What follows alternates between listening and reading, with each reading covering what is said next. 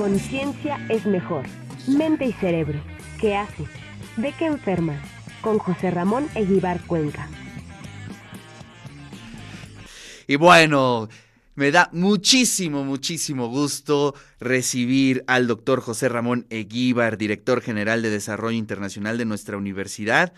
Doctor, ¿cómo está? Muy buenos días. Estamos muy bien, Ricardo. Muy buenos días, sobre todo hoy que es Día del Amor y la Amistad. Ayer se nos juntaron los días, este doctor. Eh, día de la radio y también el Día Internacional de la Epilepsia. Eh, estuvo muy movido, muy movido el día de ayer. Sí, ya, ya celebramos muchos días en, en el mundo y entonces ya falta calendario. Así es, así es. Pues cuéntenos, ¿qué, qué eventos hubo? ¿Qué, eh, digamos, presentaciones del Día eh, Internacional de la Epilepsia? Cuéntenos, doctor. Nosotros organizamos una actividad con la Facultad de Medicina de la Universidad Autónoma de Nuevo León. Eh, hubo muchos este, estudiantes presentes y fíjate que la Liga Mundial en contra de la epilepsia es una organización que tiene además un, un organismo que se dedica a recaudar fondos y a dar donativos para hacer investigaciones. Y, y, hay tres razones fundamentales.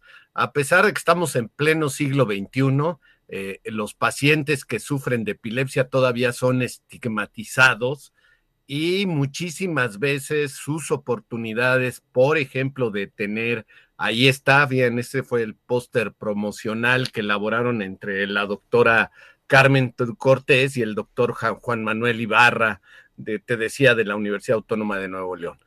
Eh, entonces, pues la primera razón por la que la liga se ha preocupado es esta, esta estigmatización y sobre todo las oportunidades de desarrollo educativo, laboral, de vida social de los pacientes que padecen epilepsia todavía es muy, muy alta, ¿no?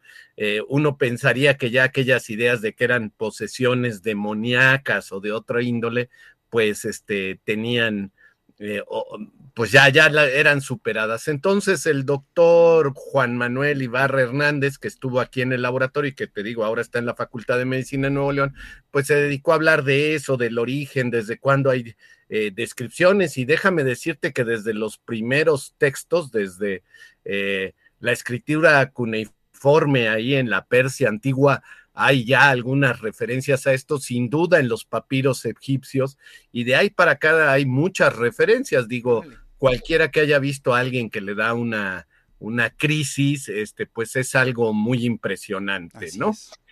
Ahora, hay niños que tienen epilepsia y no se mueven, ¿no? Esto que es, digamos, la imagen clásica de alguien que mueve fuertemente sus extremidades. Y a esa se les llama crisis de ausencia. Y este, son más o menos comunes en los niños y pues hay que, que estar atento, ¿no? Cuando desarrollan esto para que reciban tratamiento. Eh, el número de tratamientos que tenemos, si bien es bueno, eh, solo le ayuda a dos tercios de, la, de los que ya están diagnosticados con epilepsia. Y al tercio restante, eh, a pesar de que se usen muchos fármacos o se use, todavía se usa cirugía para epilepsia, se quita el foco, se llama donde se origina la crisis, uno puede entrar al cerebro y quitar eso como una manera de, de resolverlo. Ya hiciste, uff, claro, este, cuando yo estudiaba decían los neurocirujanos, coco operado, coco tarado, ¿no? Perdón por la acepción, pero así decían. Este, ahora ha mejorado mucho y la verdad es que muchas gentes se pueden recuperar de una lesión en el cerebro con muy pocas secuelas. Pero entonces, si tenemos un tercio de pacientes que les denominamos farmacoresistentes, porque a pesar de que se les da uno, dos o tres fármacos, eh, no mejoran, entonces todavía hay un espacio muy grande para hacer investigación en modelos animales. Y de ahí la importancia de la ciencia básica. Eh, nosotros, para la Universidad Autónoma de Puebla, tiene un modelo de una rata de crisis de ausencia que la tenemos en el laboratorio y que hemos estado trabajando pues con Juan Manuel, con la doctora Carmen Cortés, ahora está un alumno de, doctorado, el maestro Salvador Hernández, eh, se van a incorporar otros tres alumnos recientemente a esta línea de investigación porque hay que buscar con Héctor Cepeda, buscamos eh, a ver si los cannabinoides, no sé si te acuerdes, hay, síndromes epilépticos muy, muy severos con deterioro cognitivo. Y hace unos años, un poco antes de la pandemia, fue famoso una madre que ganó ante la Suprema Corte de Justicia de la Nación su derecho a comprar cannabidiol. Ese es un cannabinoide que no tiene efecto que tendría un cigarro de marihuana sino que tiene un compuesto que no genera adicción, que no, no está relacionado con el efecto placentero de la marihuana, pero que sí actúa en nuestro cerebro, Ricardo, tenemos en todo el cuerpo, pero en el cerebro también, receptores a cannabinoides se llama. Y nuestro cerebro produce sustancias que se parecen a lo que tiene la marihuana, la planta. Y entonces tenemos cannabinoides endógenos que usamos pues para los mecanismos de placer, para mitigar el dolor, para regular el apetito. Entonces este es un campo que se está, se está estudiando muy activamente.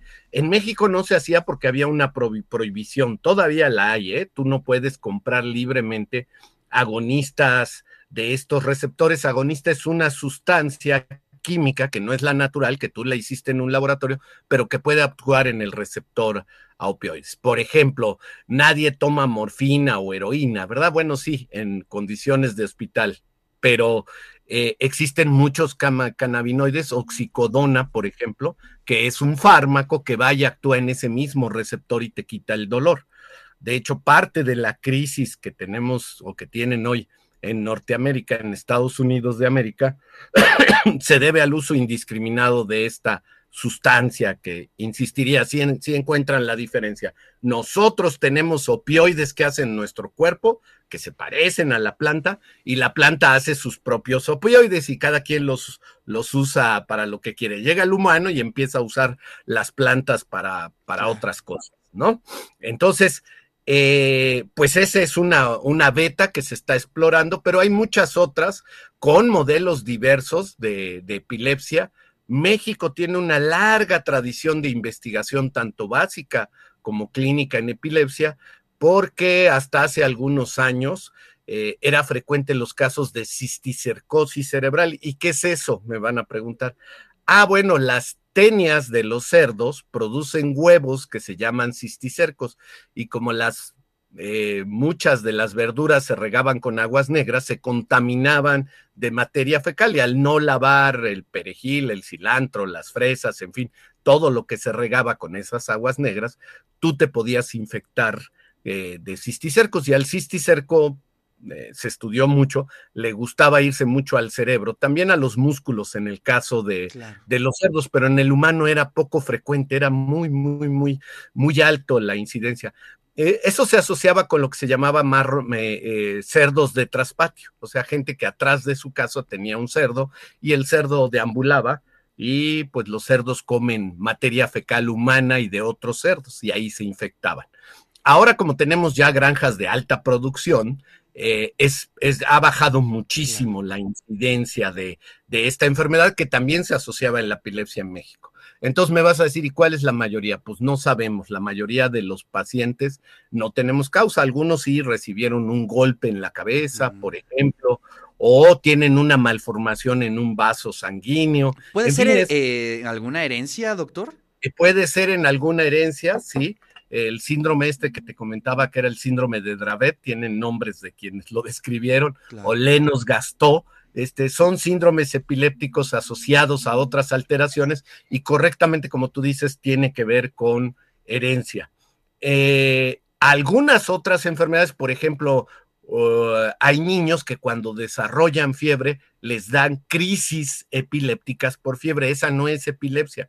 Sin embargo, habla de que ese cerebro es muy susceptible a tener epilepsia y hay que vigilarlo, ¿no? Porque puede desarrollar después. Entonces, muy importante que las mamás vigilen a los niños cuando tienen fiebre y si tienen movimientos anormales en una extremidad o, o empiezan a parpadear, este, pues es, lo deben de anotar y decírselo al pediatra para que tomen nota acerca de este tipo de alteraciones. Entonces, como tú ves, eh, todavía hay una playa de, cosas relacionadas con la epilepsia, desde, decíamos, la estigmatización, la medicina y la búsqueda de nuevos medicamentos, hasta lo que yo diría y quería dejar al final, que si ustedes tienen a alguien que está a su lado y que saben que tiene epilepsia, pues eh, trátenlo normalmente, vigílenlo para que cuando le den crisis, pues le puedan decir, algunos de ellos cursan con pérdida de la conciencia, entonces no se van a acordar que tuvieron una crisis y pues protegerlos, ¿no? Sobre todo los que se mueven.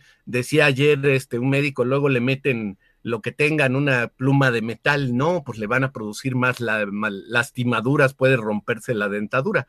Puede ser alguna cosa de tela, pero pues este ahí están, ¿ven? los síntomas de la epilepsia y pues cuidar y, tratar normal, o sea, son personas que están enfermas, pero también hay por ahí personas que van con diabetes, con hipertensión, con otras enfermedades. Tenemos que aprender a no estigmatizar a estos pacientes. Pueden tener algunos de ellos alucinaciones, ver cosas que no hay o oír cosas que no hay.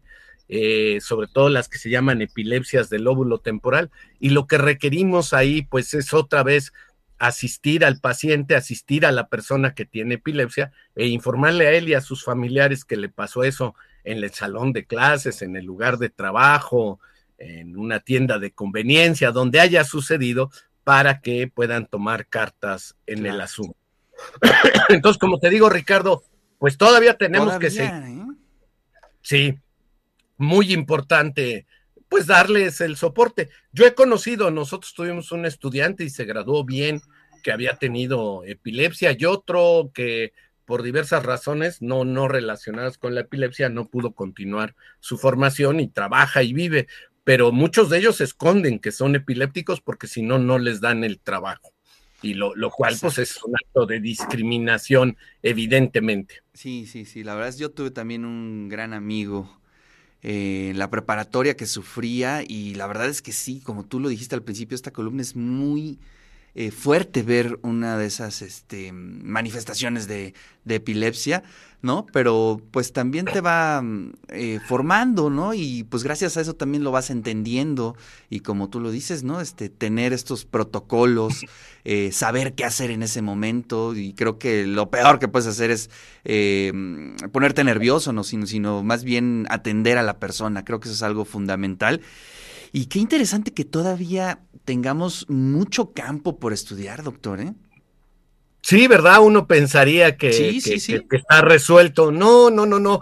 Eh, digamos, ahora se está agregando, yo estuve buscando la, la, doctora Carmen Cortés y yo, y hay un avance importante ahora con la, con la genética.